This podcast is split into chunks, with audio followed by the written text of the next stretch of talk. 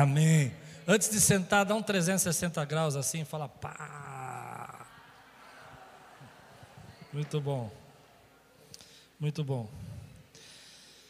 Estamos terminando uma série, pode sentar, terminando uma série. É, o que Jesus realmente quis dizer quando disse, e aí nós estudamos vários provérbios de Jesus, vários axiomas, aquelas máximas de Jesus, e hoje à noite eu termino essa série, e semana que vem quero estudar um pouco a caminhada do apóstolo Paulo e o que ele fez nesse tempo. Eu esperava que quando eu dissesse que ia terminar essa série tão. É, Paula, você está ligado. Vou dizer. Ninguém falou, ah, no culto da manhã teve gente chorando, falou, pastor, não para, não para. Não, não teve, é claro que não teve isso. Mas é, eu gostei muito dessa série e eu aconselho você a escutar a mensagem que vai encerrar, porque o provérbio que da noite é um provérbio muito legal que, que eu sempre vejo as pessoas falarem, é aquele que foi muito dado, muito lhe será exigido. Mas de manhã nós vamos estudar um outro provérbio, né? que é um provérbio também que você deve ter já ouvido falar, que a medida que você medir os outros, você vai ser medido. Está lá em, conosco em Lucas capítulo 6, versículo 37 a 38. Estudar esses provérbios e buscar o que Jesus estava querendo dizer tem ajudado muito a compreender um pouco a mente, o pensamento do Senhor para as nossas vidas, eu tenho certeza que vai ser bênção para você. Se você não assistiu a série, se você não assistiu essa série, eu vou desafiar você a, a pegar, voltar na internet. São seis pregações, da noite, né, terminando agora à noite, onde a gente tem falado sobre alguns desses provérbios de Jesus. Tem vários outros, mas é, eu quero estudar a vida do apóstolo Paulo semana que vem. Acho que vou chamar a série O Enviado. Não, você não gostou? O homem bomba do Novo Testamento. Que o apóstolo Paulo é, né? Ele vem mudando, né, toda a cultura. Lucas 6, 37, 38 diz assim: Não julguem e vocês não serão julgados, não condenem, não serão condenados, perdoem, serão perdoados, deem e será dado a vocês uma boa medida. Calcada, sacudida e transbordante será dada a vocês, pois a medida que usarem também será usado para medir vocês. Vamos orar? Senhor, fala conosco nessa manhã, traz a tua palavra ao nosso coração, vem de encontro, Senhor, às nossas ansiedades, os nossos pensamentos, nos eleva, Senhor, traz a nossa vida, Senhor, embaixo da tua graça, em nome de Jesus. Amém. Nunca mais vou poder usar esse provérbio para dizer assim: o seu dízimo e Deus te devolverá. Porque se você ler o texto, aqui não está falando de dinheiro, mas está falando de perdão, está falando de julgamento, está falando de crítica, e à medida que você criticar, você vai ser criticado, à medida que você julgar, você vai ser julgado. Quando eu li esse texto, a primeira coisa que veio no meu coração, a primeira palavra que veio, é, é mais ou menos assim: se Deus me tratasse se ele me tratasse como eu trato os outros, como seria esse tratamento? Quem pode dizer, eita Deus, Jesus? Né? Se eu não estou falando da, da, educação, educação todo mundo tem, né? quase. Quase todo mundo tem, mas algumas pessoas já vão entender que é um processo, né? Bom dia, boa tarde, paz do Senhor. Eu estou falando daquele tratamento, sabe? Quando a pessoa chega atrasada e aí você começa a falar, tá vendo? Eu sabia? É irresponsável, não pode confiar mesmo. E daqui a pouco você descobre que ele foi sequestrado, um sequestro relâmpago. E aí você fala, ai, tadinho, eu estava tão preocupada com você. Estava não. Estava não, estava julgando mesmo. Esse tipo de tratamento que as pessoas não conhecem, que a gente não percebe, aquela situação de que quando você está em casa e às vezes a tua esposa fala uma coisa para você e você podia ter tido uma resposta branda, uma resposta abençoadora, mas você resolve criticar e usar de peso, colocar um peso, colocar uma, uma carga sobre ela e você faz isso porque você acha que é assim que tem que ser. Se Deus nos tratasse assim, como é que nós seríamos tratados? Se Ele não tivesse misericórdia de nós, como é que nós seríamos tratados? Porque me parece que é exatamente isso que Jesus está querendo dizer. Ele está querendo dizer assim: olha, é, não julgue, porque à medida que vocês estão sendo julgados, vocês, se vocês julgam, vocês serão julgados. Ele está dizendo: não condene, porque à medida que você condena, você também é condenado. E isso é algo que para aquela época é revolucionário. É muito grande o que Jesus está falando para aquela época, porque na cabeça daqueles homens o entendimento era diferente. O entendimento daquela época, e ainda hoje a gente percebe que nós temos dificuldade com isso, é, é, é, as pessoas deveriam ser julgadas, mesmo criticadas. O forte oprime o fraco, quem tem poder ganha pela força. E eu vou ler depois no final da mensagem: é, a máxima da época era olho por olho e dente por dente. Ou seja, você me machuca e eu arranco o teu olho, você me quebra um dente e eu estrago a sua boca. É isso que eles estão vivendo. Essa é a mentalidade. Vem Jesus e diz: Olha, deixa eu dizer uma coisa para vocês. Não façam assim. Não andem julgando. Tem uma Bíblia, eu não sei se vocês conhecem, chama Bíblia A Mensagem. É uma Bíblia transliterada, é uma Bíblia que cheia de paráfrases, de um grande pastor que faleceu agora há pouco tempo, chamado Eugene Peterson.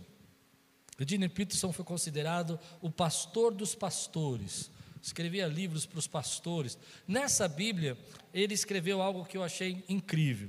Ele traduziu da seguinte maneira: Não bombardeie as pessoas, não bombardeie as pessoas com críticas quando cometem um erro, a menos que queiram receber o mesmo tratamento. Depois ele diz: Não pise no que estão por baixo, a situação pode mudar. E por último, ele traduziu assim: trate todos com bondade e sua vida será melhor.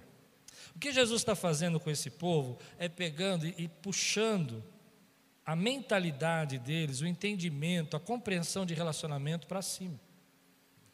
Até aquele momento não existia a ideia de ninguém dizer para você perdoa. Se as pessoas estavam vivendo embaixo de um erro, elas deveriam ser condenadas. Não há graça ainda. Jesus está estabelecendo a graça de Deus. E ele está pegando um grupo de gente e dizendo assim: olha, vamos mudar essa mentalidade, vamos agir de forma diferente. É interessante que um dos filósofos que mais atacou o cristianismo chama Nietzsche. Já ouviram falar de Nietzsche? E Nietzsche bateu forte no cristianismo. Porque ele disse que nós é, recebemos a salvação pela graça de Deus, mas não aceitamos o desafio de vivermos como Cristo viveu. A crítica de Nietzsche, que foi a grande revolução, a mudança do pensamento é, sobre a ideia de Deus, com a frase Deus está morto, nós matamos a Deus. A ideia dele foi que nós nunca, nunca iríamos tentar viver o que Jesus ensinou, porque um dia ele morreu na cruz e perdoou os nossos pecados, o sacrifício dele pagou por nossos pecados, então a gente não precisa fazer nenhuma mudança. Mas acontece que o que Nietzsche não entendeu, aonde Nietzsche falhou, e ele criou todo esse problema acusando a igreja, acusando com erros verdadeiros, é que quando Cristo chegou, não existia no mundo graça, não existia no mundo perdão, não existia nada além do que olho por olho e dente por dente. E Jesus começa a estabelecer e diz assim: olha, não existe desigualdade, não há homens, nem mulheres, nem bárbaros, nem gregos, todos são um para o Senhor. E ele vai mudando a mentalidade, ele vai dizer assim: olha, se você tem alguém e você ama o seu amigo, você não faz nada diferente, ame o seu inimigo, ame aquele que te persegue, ame aquele que não vai, que não consegue fazer nada de bom para você. E eu fico imaginando aqueles homens costumados a viver embaixo da violência violência, porque o Império Romano é extremamente violento. Ele violentava as mulheres, ele invadia as cidades, ele destruía as famílias, ele crucificava as pessoas. E Jesus está olhando ali dizendo assim: Ei, preste atenção, você está vendo esses homens, eles são seus inimigos, ame os seus inimigos. Quando você começa a perceber então que o mundo muda, porque Jesus veio ao mundo. O mundo muda porque ele pega esses homens, esses apóstolos, esses discípulos e os trazem para perto de uma nova visão, uma nova realidade. E você começa a perceber então que socialmente o mundo começa a mudar, pessoas começam a falar de igualdade, os reis já não são mais deuses, os reis são homens, são simplesmente humanos. E aí problemas são resolvidos. Por exemplo, todos nós cristãos sabemos que o racismo é abominável para Deus, porque Deus ama todos nós. Quem pode dizer amém porque eu falei? E o preconceito é um abominado para Deus, porque Deus não tem preconceito, Ele não faz acepção de pessoas. Quem pode dizer amém? Isso é muito fácil eu falar hoje para você, porque esse é um problema que já foi resolvido por Jesus.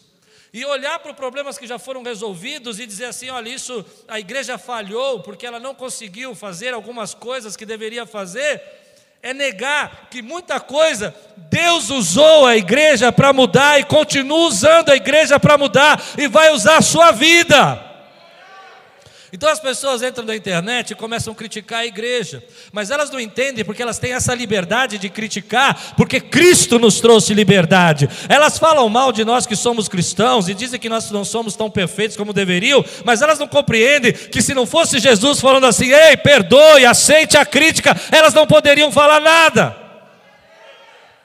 Mas é fácil você me criticar por coisas que eu ainda não consegui fazer porque aquilo que você precisava já foi resolvido. E o mundo precisava de uma nova justiça. E Cristo é a nossa justiça. Quem pode dizer amém por isso? Eu não sei se você está entendendo o que eu estou pregando. Então Jesus chega para aqueles homens e fala assim: Ei, não, não condene. Como assim não condene? Perdoe. Como não? Você fez, eu vou te pôr no tribunal. Você agiu dessa maneira, eu vou fazer com que você pior do que você fez comigo. Jesus fala: Não, não, não, não. Não é dessa maneira, porque a vida é como um espelho. Você reflete aquilo que você está lançando para o outro. Está voltando para você aquilo que você está semeando, está vindo para você aquilo que você está colocando na vida dos outros. E aqui está um segredo para nós. Como é inteligente, como é sábio, quando nós entendemos que nós vamos receber de volta só aquilo que nós estamos dispostos a fazer. Tem muita gente que não entende isso, espera da vida aquilo que ele não está disposto a dar. Não, você não ouviu o que eu falei. Tem muita gente esperando da vida aquilo que ele não está disposto a dar. E aí você começa a entender que há uma tristeza, uma infelicidade quando você não compreende aquilo que Jesus está ensinando. E Jesus está pegando esses homens e falando assim: olha, venham, mudem a sua mentalidade. E hoje eu quero fazer isso com você. Dizer para você, meu querido, Deus tem uma maneira melhor para você viver. Todos nós conhecemos aquelas pessoas que, quando estão perto da gente, estão andando com a gente, elas não entendem que a vida tem essa re reciprocidade. Você conhece gente assim? Que você ajuda, ajuda, faz, faz, mas ela nunca está disposta a fazer nada por você. E por mais que você faça, ela se acha sempre no direito de receber mais. Conhece gente assim? Lembrou de alguém? O que a Bíblia está dizendo para nós é que você não vai receber aquilo que você não quer dar. Mas se você estiver disposto a viver segundo aquilo que Jesus ensinou, Ele tem para você uma boa medida, recalcada, sacudida, transbordante transbordante das bênçãos dele. Ele está dizendo para nós que quando você faz, ainda que a pessoa não possa te dar, porque as pessoas não podem te dar aquilo que elas não têm. E às vezes elas não têm paz, e elas não podem te dar porque elas não têm paz. Às vezes elas não entendem a autoridade, elas não podem te dar respeito porque elas não têm compreensão da autoridade. Jesus está dizendo: fique tranquilo, eu tenho uma boa medida. Eu tenho uma boa medida. Eu tenho uma boa medida e eu vou trazer de volta aquilo que você está disposto a dar. Eu vou trazer para a tua vida aquilo que as pessoas não entendem o que você está fazendo. Eu vou fazer com que haja uma boa medida, recalcada, sacudida, transbordante daquilo que você está entregando para os outros, ainda que elas não possam dar de volta a você. Olhar a vida como espelho foi uma das grandes lições que eu aprendi na minha vida, porque às vezes nós não entendemos que a máxima de Jesus, aquilo que Jesus ensinou, a regra de ouro é dê aos outros, ou faça aos outros aquilo que você gostaria que ele fizesse a vocês. Essa é a regra de ouro de Jesus. E o que, que as pessoas querem receber? Aqui está um segredo para você, aqui está uma chave. O que, que as pessoas querem receber? Eu diria para você que todas as pessoas querem receber de três a quatro coisas no máximo. Se resume em três a quatro coisas. A primeira é que todas querem receber compreensão. Todas as pessoas querem ser compreendidas. Não importa o que aconteça, cheguei atrasado, ah, hoje eu, sabe, perdi a hora, foi preguiça mesmo, mas o que, que você quer? Compreensão. Nossos relacionamentos melhoram muito quando a gente começa a entender o que a pessoa quer. E todo mundo quer ser compreendido. A segunda coisa que todo mundo quer ser é ser valorizado. Não importa o relacionamento que você está, você vai se sentir a pior pessoa do mundo se nesse relacionamento não houver alguém valorizando você. Mas se a vida é um espelho e você quer receber de volta, você precisa entender que você precisa valorizar. Se a vida é um espelho e você quer receber de volta, aquilo está refletindo em você, você precisa entender que você precisa compreender. A terceira coisa que todo mundo quer, querido, é ser incentivado. Talvez o relacionamento esteja em crise porque você parou de dar o que todo mundo quer. Você parou de incentivar, parou de compreender. E por último, o que todo mundo quer ser perdoado. Todo mundo quer ser perdoado. No momento que o arroz queima, ou no momento que você esquece de fazer o que devia fazer, no momento que você está no teu dia a dia, no seu sua casa, no seu trabalho, você quer ser compreendido, perdoado, valorizado e incentivado. Quatro coisas que eu aprendi na minha vida que mudaram a minha vida. Compreenda as pessoas, tenha mais empatia, incentive mais as pessoas, ao invés de criticá-las. Ei, quem recebe essa palavra? Quem pode me ajudar a pregar? Eu acho que eu estou pregando direito hoje, pessoal. Quem pode dizer amém? E às vezes você não entende que o relacionamento entrou em crise porque você simplesmente quer receber. Você virou aquele, aquele, aquele bichinho que quer receber o tempo todo atenção, quer receber toda compreensão, perdão, mas não está disposto a dar. E você vai receber de volta aquilo que você está disposto a dar. Esse é o segredo de Jesus. A vida é como espelho porque você começa a entender que cada um de nós aqui vamos receber aquilo que a gente quer dar. Então, quero tirar quatro lições importantes sobre essa vida como espelho para nós. A primeira delas é que a grande maioria de nós não é capaz de escutar. Concordam comigo ou não? A grande maioria de nós não é capaz de escutar. Antes que a pessoa termine de falar, você já está pensando o que você vai dizer e já está julgando o que ela está falando. O julgamento é tão inerente nosso, Jesus condenou esse julgamento, mas ele é tão inerente nosso, que antes que a pessoa fale alguma coisa, a gente já está nem escutando o que ela tem para dizer e já está tomando decisões sobre isso.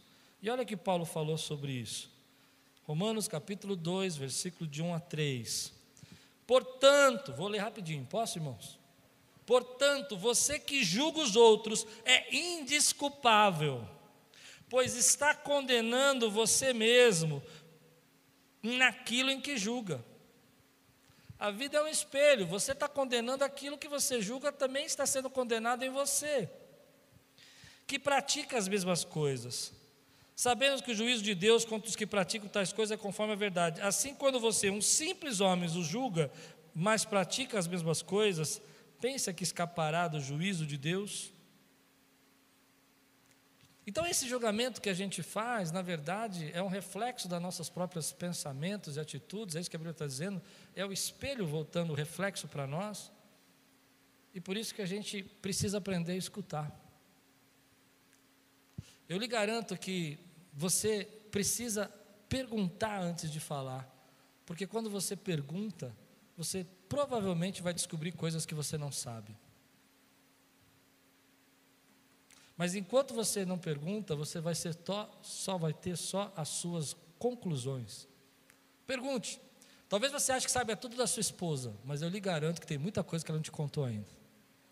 Hum. E só não contou porque você não perguntou. Você não foi curioso.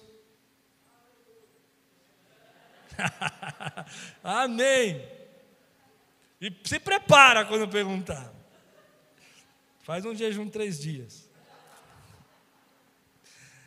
Quando a gente pergunta, a gente começa a entender coisas que a gente não consegue viver, mas a gente não está acostumado a ouvir e nem a perguntar. Aliás, a gente trouxe isso para a internet, né?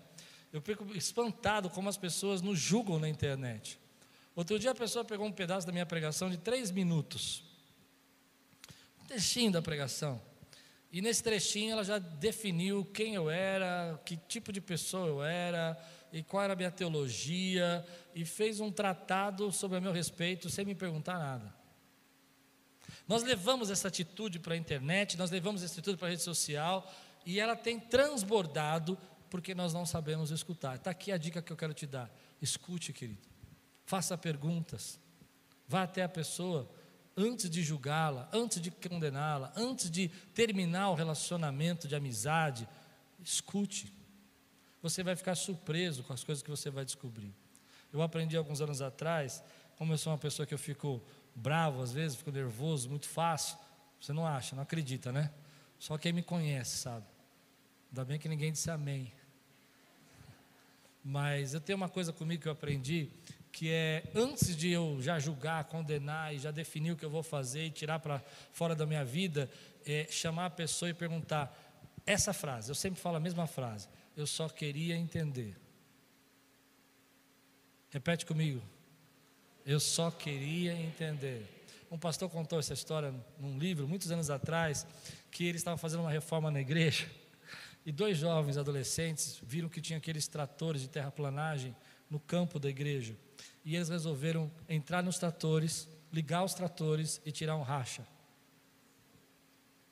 E aquilo foi uma destruição no terreno que eles estavam arrumando. E aí ligaram para o pastor: Pastor, ó, tem dois jovens aqui que pegaram os tratores, saíram andando, marcaram o chão, estragaram tudo. Imagina o pastor como ficou. E ele pegou o carro dele, foi correndo para a igreja, e no caminho ele ficava nervoso, ele ficava irritado, ele esmurrava o volante, eu vou pegar essa molecada, você vai ver o que eu vou fazer. Ah! E aí no caminho ele falou: não, não, não, não, não. Antes disso eu vou fazer a pergunta. Eu só queria entender. E quando ele chegou lá, os dois meninos estavam esperando a bronca, ele sentou e falou: Deixa eu entender, por que, que vocês fizeram isso? E eles disseram: ah, A gente viu os tratores, a gente pensou que seria legal. e o pastor ficou olhando. E eles falaram: Mas, pastor, a gente reconhece que nós erramos e a gente vai consertar tudo que nós estragamos. E o assunto se resolveu. E virou uma lição. Às vezes, você não consegue resolver os seus problemas porque você não sabe escutar e porque você não é interessado bastante para perguntar. Antes disso, você prefere condenar, julgar, Antes disso, você prefere tomar suas conclusões, piscar da sua, sua lista, dar um follow na pessoa, parar de seguir, ao invés de tentar ouvir o que ela tem para dizer. Algumas pessoas, elas se colocam numa posição na sua vida que é de receber. Você conhece gente assim? Que só quer receber. Mas que triste que triste é quando você conhece uma pessoa. Eu, quando penso isso na minha caminhada como pastor, eu encontrei três ou quatro ou cinco pessoas que só queriam receber. Elas, elas andam pelos lugares, se aproveitando da fé, se aproveitando da graça, se aproveitando da bondade, e só querem receber. E elas, quando percebem que as pessoas descobriram que elas só querem receber, ao invés de elas mudarem a atitude delas, elas mudam de igreja. Hum, falei. Elas mudam de relacionamentos. Como é triste isso, porque vai chegar uma hora que as pessoas que já perceberam não vão entregar o que elas desejam, porque sabem que elas só querem receber, mas pior do que isso, a boa medida recalcada, sacudida, transbordante, não vai chegar na vida delas, porque elas não aprenderam a dar. Pronto, falei. E aí você fica triste, Porque você dá, você entrega e você espera que elas entendam que agora é a hora delas retribuir, mas elas não sabem fazer. Mas não pare de fazer, porque Deus tem para você a boa medida. E não deixe que elas determinem aquilo que vai vir da parte de Deus para a tua vida, porque você vai receber da parte de Deus a boa medida. Elas vão embora, querido. Elas deixam você.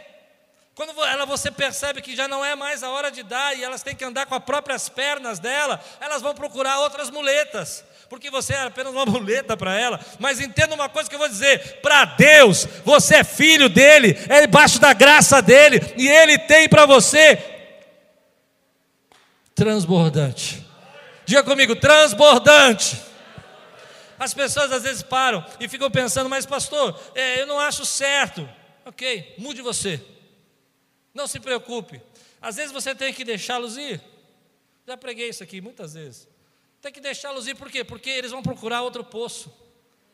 O poço que eles tinham com você secou. E às vezes a pessoa, escute, às vezes a pessoa não está só feliz que o teu poço secou, como ela também quer entulhar os teus poços jogar um monte de entulho sobre você, um monte de culpa sobre você, um monte de problema sobre você, um monte de crítica sobre você, para impedir o que Deus quer fazer na tua vida. Mas eu vou dizer, eu aceito o desafio de receber e dar aquilo que Deus me deu, porque Ele tem para mim uma boa medida, e você não define o meu destino, você não fala para mim o que eu tenho que fazer, porque eu sei que vem da mão dEle para mim. Você pode dizer glória a Deus por isso, querido? A segunda lição que a gente precisa aprender se quiser viver aquilo que Jesus ensinou e ser transformado, você precisa aprender a perdoar. Você conhece pessoas que não conseguem perdoar? Como é triste uma pessoa que não consegue. Parece que a vida não anda enquanto você não consegue perdoar. Parece que você fica travado nisso. Se tem uma pessoa triste de conversar, é uma pessoa que não consegue perdoar. Eu conheço algumas pessoas que não conseguem perdoar. Podem passar anos. Quando você volta a conversar com elas, elas vão contar a você a mesma história, a mesma experiência, como se a vida delas tivesse parado naquele dia. Eu não quero viver assim. Eu não quero viver a minha vida que Deus planejou porque Ele tem uma boa medida para mim. Eu não quero ficar parado no tempo e não conseguir perdoar. Eu me lembro uma vez que fui visitar um rapaz, ele não era da nossa igreja, a família dele era da igreja, mas ele não, e ele estava em estado terminal. E nós entramos na casa dele e fomos visitá-lo. Ele não queria receber visita, ele estava bravo, estava muito irritado, mas deixou que eu entrasse no quarto. E quando eu entrei no quarto sozinho, ele olhou para mim e falou assim: Não venha falar de perdão, não, eu não vou perdoar ninguém. Eu não entendi, porque eu não tinha nem falado nada. E aí ele disse: Não, porque já veio uma profeta aqui, falou que eu tenho que perdoar, e eu não vou perdoar nada, não. Não perdoou meu pai, não perdoou ninguém. Não vou levar todo mundo aqui. E quem conhece o meu jeito, né? Eu fiquei quieto, sentei e falei: Para mim tudo bem, mas me explica melhor o que está acontecendo, só para entender. E aí ele disse: Ah, Falaram que eu tenho muita mágoa, e eu tenho mesmo, sabe? Eu tenho mágoa de um monte de gente. Tenho mágoa dos meus amigos, tenho mais o quê. E ele começou a falar por 20 minutos de todas as pessoas que ele não perdoava. 20 minutos. Foi o tempo máximo que eu aguentei. Depois de 20 minutos dele lançar todo aquele rancor, algo veio na minha mente que ele não estava só doente fisicamente, mas ele estava doente de alma e de espírito. E eu disse para ele: você precisa entregar sua vida para Jesus. Ele disse: É, já me falaram, mas também não entrego, não. eu falei: Tá certo. Mas posso perguntar por quê? É, porque se eu entregar a vida para Jesus, eu vou falar que eu só estou entregando a vida para Jesus para me curar. Eu falei: Mas Jesus se preocupa com isso, você acha? Eu falei: Não sei. Mas ele me cura primeiro, depois eu entrego a vida para Jesus. Porque veio uma profeta aqui também falou para mim que se eu entregasse a vida para Jesus, ele me curar. Eu não vou me entregar, não. Então ele me cura primeiro. Homem duro. Coração duro. Mas ele me deu uma das grandes lições da minha vida. Eu não consegui fazer nada, não consegui ensinar nada, não consegui. Queria terminar essa história, dizer assim: ele aceitou Jesus, não aceitou Jesus, não. Ah, queria, né? Não seria legal? Mas não foi. A vida nem sempre é assim, né? E aí no final eu levantei e falei: misericórdia. Eu não quero viver assim. Se eu tenho alguém para. Entrei no carro, antes de sair, falei: Deus, se tem alguém para perdoar, me mostra agora. Perdoei até o Pedro, que tinha oito anos de idade, e eu dei um soco na barriga dele na hora. Lembrei do Pedro na hora. Lembrei, das, sabe daquelas coisas assim de criança? Falei: tem mais alguém, revela. Revela, Senhor, mostra. Daquele menino, sabe aquele, aquele cara que te perturbava na escola e um dia você pegou ele, sabe? Lembrei deles. Falei, é esse aí, libera, vai. Não sei nem, não, não lembro o nome, mas vai. Por quê, querido? Porque perdoar, olha o que a, a palavra em grego significa perdoar. Diga comigo, as fezes. Nome estranho, né? Mas olha o que quer dizer. Perdoar significa libertar da escravidão. A ideia do perdão, da palavra perdão, vem da ideia de você abrir a porta da cadeia e deixar o preso sair. A ideia vem de você redimir a dívida, pagar o castigo por meio da, do perdão, da liberação dessa pessoa. E eu fiquei pensando que às vezes a gente não percebe que dentro do nosso coração tem uma série de cadeias, de, de jaulazinhas onde a gente vai colocando aquela pessoa que falou com a gente, vai colocando aquele amigo da escola que fez o bullying, vai colocando aquela pessoa do nosso trabalho, às vezes a esposa está lá.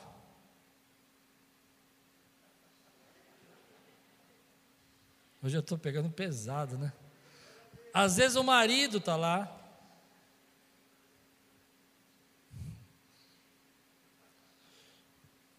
Aquele dia que eu fiz aquele almoço, eu não perdoo. Tranca a portinha, vai toda, toda noite visitar o presidiário, que é o seu marido, né? Fala, fica aí.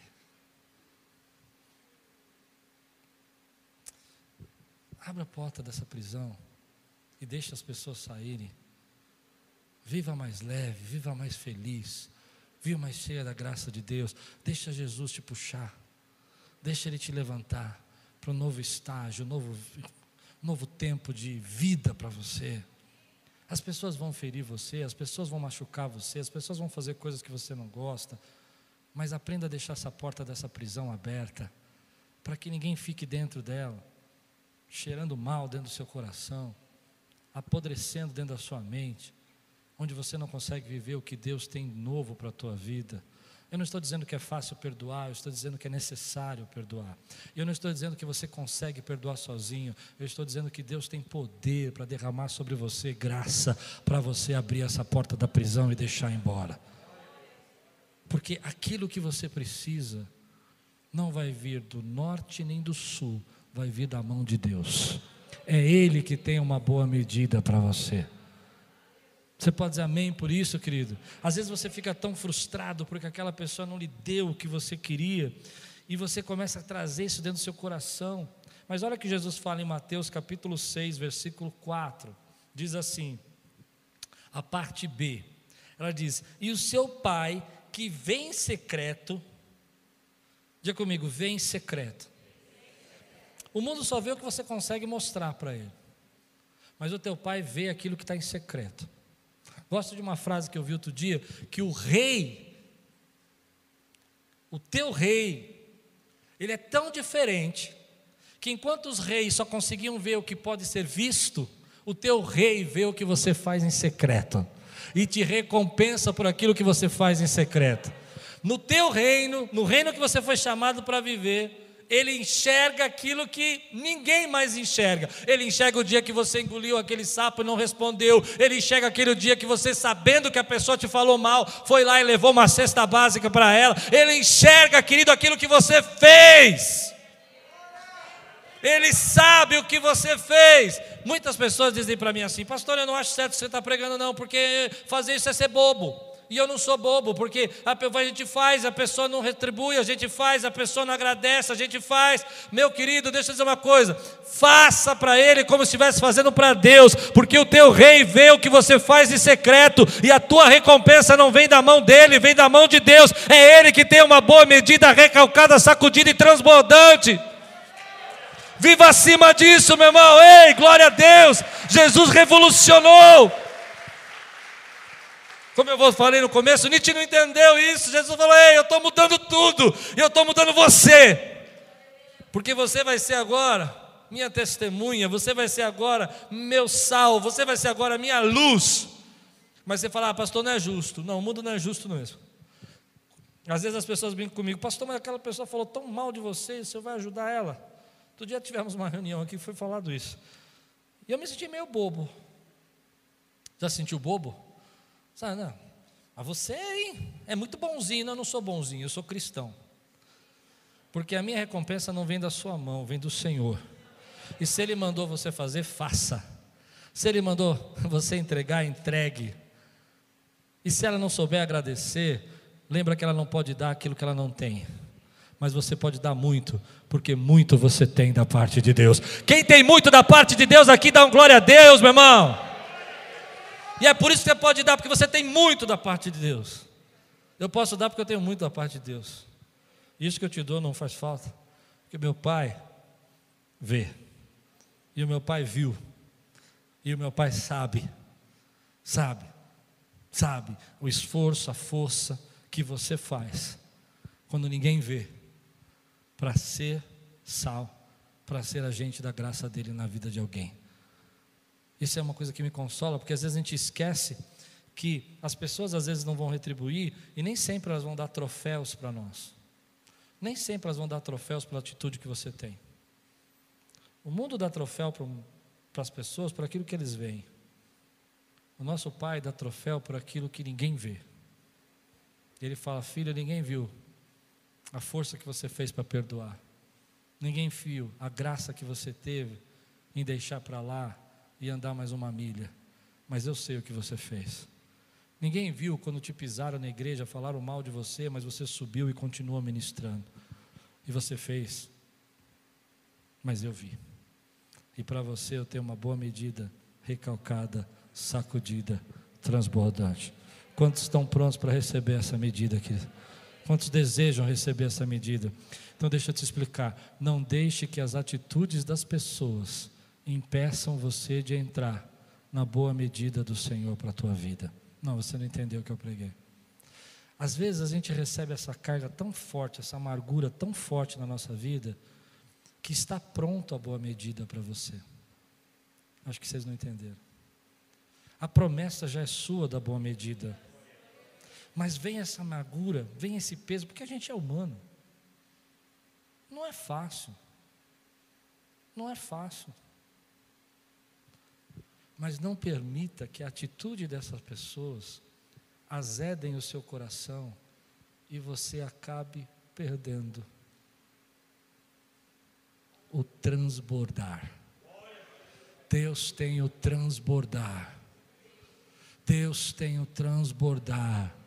Quanta gente você já viu que Deus está preparando para transbordar? À noite eu vou pregar sobre isso. Sobre há muito que é dado, há muito é exigido. É, quando você vê que Deus está preparando para transbordar, mas você deixa a amargura entrar no seu coração. Você deixa a mágoa entrar no seu coração. Eu me lembro que alguns anos atrás, quando meu pai ainda era vivo, ele teve uma crise na coluna e não conseguia andar. E ele me ligou disse: Ó, oh, não conseguiu falar comigo, falou com meu irmão Dudu, e ele estava travado no, no banheiro, ficou preso no banheiro. 73 anos de idade. E eu fui, peguei meu pai, 120 quilos, não sei como, só a graça de Deus, não tinha cadeira de roda, coloquei no braço, levei para o carro, levei para o hospital. Ficamos lá algumas horas fazendo exames. Na volta o médico falou que ele não estava bem, pus ele de volta no carro e fui indo para minha casa. Meu pai era muito teimoso, ele percebeu que não, meu pai morava em Pinheiros, eu morava em Pirituba, ele percebeu que, que eu não estava indo para Pinheiros, que eu estava indo para Pirituba. E ele falou: Para onde você está indo? Eu estou indo para minha casa, que agora vai ser a sua casa. Aquele homem brigou comigo, mas meu pai não xingava, ele não falava palavras, palavrões. Meu pai ele sabia te machucar na alma. E ele começou: Por isso que ninguém te aguenta. Por isso que você é insuportável. Por isso que ninguém vai naquela igreja lá. Porque ninguém te aguenta. E eu fui lá de Santo Amaro até Pirituba, escutando meu pai brigar comigo dessa maneira. Não, não, não, vou dizer uma coisa para você. Vou dizer, ó, você vai ficar sozinho. Chega em casa, né, Lu? Arrumamos uma cama hospitalar, destruo a sala, monto uma, um quarto na sala, porque a casa é sobradada, ele não podia subir escada, e ia levar comida para meu pai. Meu pai falou assim: Você que fez a comida? Eu disse: É, está horrível. Você não sabe cozinhar mesmo. Que coisa triste. Aí vinha a Lupe com a mesma comida. Ai, que delícia essa comida.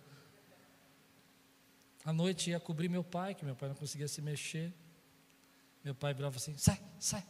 Você não sabe, você não serve nem para cobrir. Chama a Lupe que ela sabe me cobrir direito. Um mês. Tentei agradar meu pai, fui alugar um filme na locadora, aluguei, achei que ele ia gostar do James Bond. Ele assistiu o filme no final, ele olhou e falou assim: Nossa, que James Bond fraco, né? Não gostei, não. O bom James Bond é aquele ator fulano de tal e acabou com o filme. E eu sentava à tarde, ficava ouvindo. Deus levou meu pai. Mas Deus tinha uma boa medida, recalcada, sacudida, transbordante para mim. Não deixe que circunstâncias. Ei, quem está comigo aqui? Você não pode deixar que circunstâncias, palavras, pessoas que não têm condição de retribuir, levem de você a boa medida, recalcada, sacudida que Deus tem para você. Quanta gente, querido, para o ministério porque quando ajuda alguém, ou faz algo que está amando, alguém vem e começa a dizer: ah, você está fazendo isso para quê? Você está fazendo para aparecer? Você está fazendo para os. Ah, você até parece que isso é para Deus. Não se importe, faça o que Deus está mandando você fazer, porque Ele disse, querido, que Ele vai pegar aquilo que Ele tem para você e não vai te devolver na mesma quantidade, vai transbordar o que Ele tem para você. E Ele vê. E Ele vê. Ele vê quando você recebeu aquela resposta e você ficou quieto pela graça dele. Ele vê quando você passou por aquela situação e você podia ter feito uma, um estrago e você ficou quieto porque você sabia que a bondade do Senhor ia te conduzir. Eu não aceito que pessoas determinem a porção que Deus quer me dar, porque Deus tem porção dobrada para a minha vida, e não são as suas palavras ou a sua incapacidade de retribuir que vai parar a porção que Deus tem para a minha vida. Eu vou continuar recebendo boa medida, recalcada, sacudida, transbordante, você querendo reconhecer ou não, Ele vê. Se você crê que Ele vê, diga glória a Deus. Então, querido, às vezes nós ficamos preocupados com os troféus, e não se preocupe com isso. Haja como se ninguém soubesse. Ele sabe. Essa é a, quarta, a terceira, quarta lição que eu tenho no meu coração, e agora é quando você entende, querido, que nós temos na nossa vida a presença de Deus. E nós temos que fazer diferença nesse mundo. A igreja tem essa autoridade de fazer a diferença nesse mundo. Eu, eu vejo quanto tempo a gente foi criticado como igreja quinta-feira, quando eu estava almoçando com o prefeito, Bruno Covas, mais 25 pastores, estávamos lá. E aí ele falou uma coisa que chamou atenção. Ele falou assim: 1 milhão e 800 mil cestas foram distribuídas na pandemia. E ele falou algo assim que a gente não percebe. Ele disse assim: Nós não teríamos condição de distribuir se a igreja, se a igreja não assumisse a responsabilidade. Porque você imagina a gente montar postos de distribuição, o tempo que ia demorar, mas vocês estavam nos bairros, vocês conheciam as pessoas. A gente ia ter um, um milhão e oitocentas mil cestas lá, não sei nem quanto, não me lembro exatamente o número, mas era mais de um milhão. E ele disse: Mas a gente ia pegar isso, ia colocar no lugar, ia ter que montar uma logística que nós não temos, mas vocês têm. Eu sei que é tempo de eleição, nem tudo vale a pena o que ele fala, assim, nesse aspecto, mas uma coisa muito importante: nós fizemos. E ainda que as pessoas nos critiquem, digam que a igreja não precisava estar aberta, nós fizemos. E o Pai sabe o que nós fizemos. Quem pode dizer glória a Deus por isso, querido? O Pai sabe. Olha o que Jesus falou, eu disse que ia ler com você e vou terminar. Diz assim, Mateus 5, 38 a 42, diz assim: Vocês ouviram o que foi dito, olho por olho e dente por dente. Essa era a máxima da época, esse era o tempo da época, olho por olho e dente por dente. Mas eu digo: não resistam ao perverso. Se alguém ferir a face direita, ofereçam-lhe também a outra. E se alguém quiser processá-lo, tirar de você a túnica, deixe que leve também a capa. Se alguém o forçar a caminhar com ele uma milha, vá com ele duas.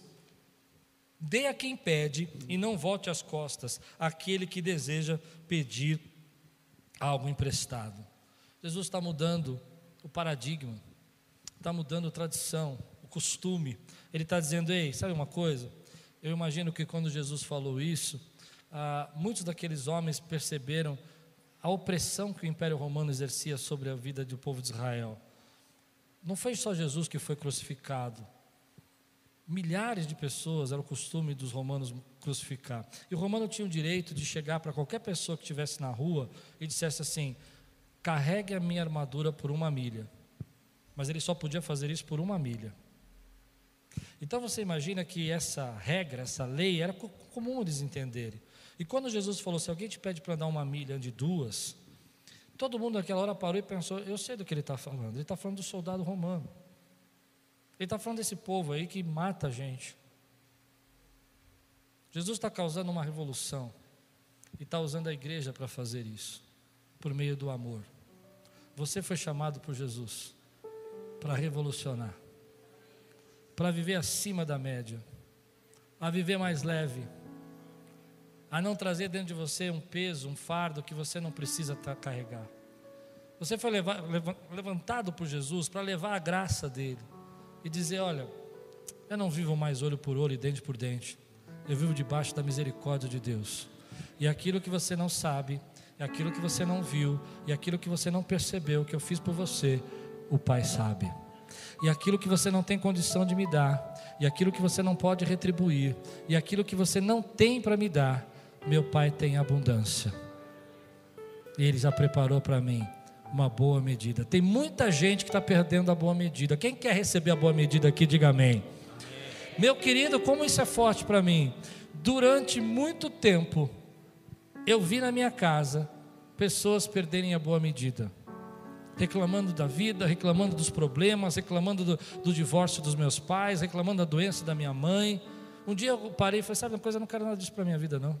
O que Deus tem para mim não vem das suas mãos, vem das mãos do Senhor e Ele preparou para mim. Toda essa amargura que a gente carrega, eu não sei se eu estou pregando para alguém aqui, mas o Espírito Santo está me tocando dizer, sabe, a gente é humano de carregar a amargura. É triste quando as pessoas não reconhecem o que você fez por ela. É triste quando as pessoas te usam como mão de obra e te jogam fora depois que você não serve mais. Mas não pare, não pare, porque você está à porta da boa medida. Se eles estão fazendo isso com você, é porque o Pai está pronto para recompensar a sua boa medida. Eu não sei quantos recebem essa palavra, mas se eles estão tratando você assim, é porque o Pai já preparou para você a recompensa que eles não têm para te dar, mas o Pai tem. Ei, não pare o processo do que Deus está trazendo sobre sua vida porque pessoas te ofendem, porque pessoas não retribuem. Quantas vezes eu escuto isso? Ah, pastor, eu não faço mesmo, eu não ajudo, porque quando eu vou trabalhar na igreja as pessoas reclamam. Eu vou falar sobre isso à noite, mas escuta a pregação. Não vão reclamar, querido, mas o que importa é que Deus tem uma boa medida para a minha vida. Eu não troco a boa medida por aquelas reclamações, porque vão reclamar se eu fizer ou não fizer, mas a boa medida vai vir quando eu der. Aleluia. Ei, sabe o que eu vejo aqui? Deus preparando boas medidas, recalcadas, sacudidas. Eu já contei para vocês que eu trabalhava no que eu tinha um empório no mercado. Já contei isso para vocês que eu trabalhei no empório. E eu não sabia o que era isso até fazer. Vinha uma senhorinha toda vez que ia comprar, ela queria nozes. E ela falava assim: "Põe aí para mim". E aí um dia ela falou para mim: "Olha, dá uma chacoalhadinha nesse saquinho, sabe que saquinho de um quilo?" Aí eu chacoalhei. Ela falou: "Não, não, não. Agora bate com a pá". Aí eu bati com a pá. Tirou todo. Ela falou: "Agora põe um chorinho". Toda vez ela falava isso. E às vezes esse chorinho, que era para ser um quilo, dava um quilo e duzentos, um quilo e duzentos e cinquenta.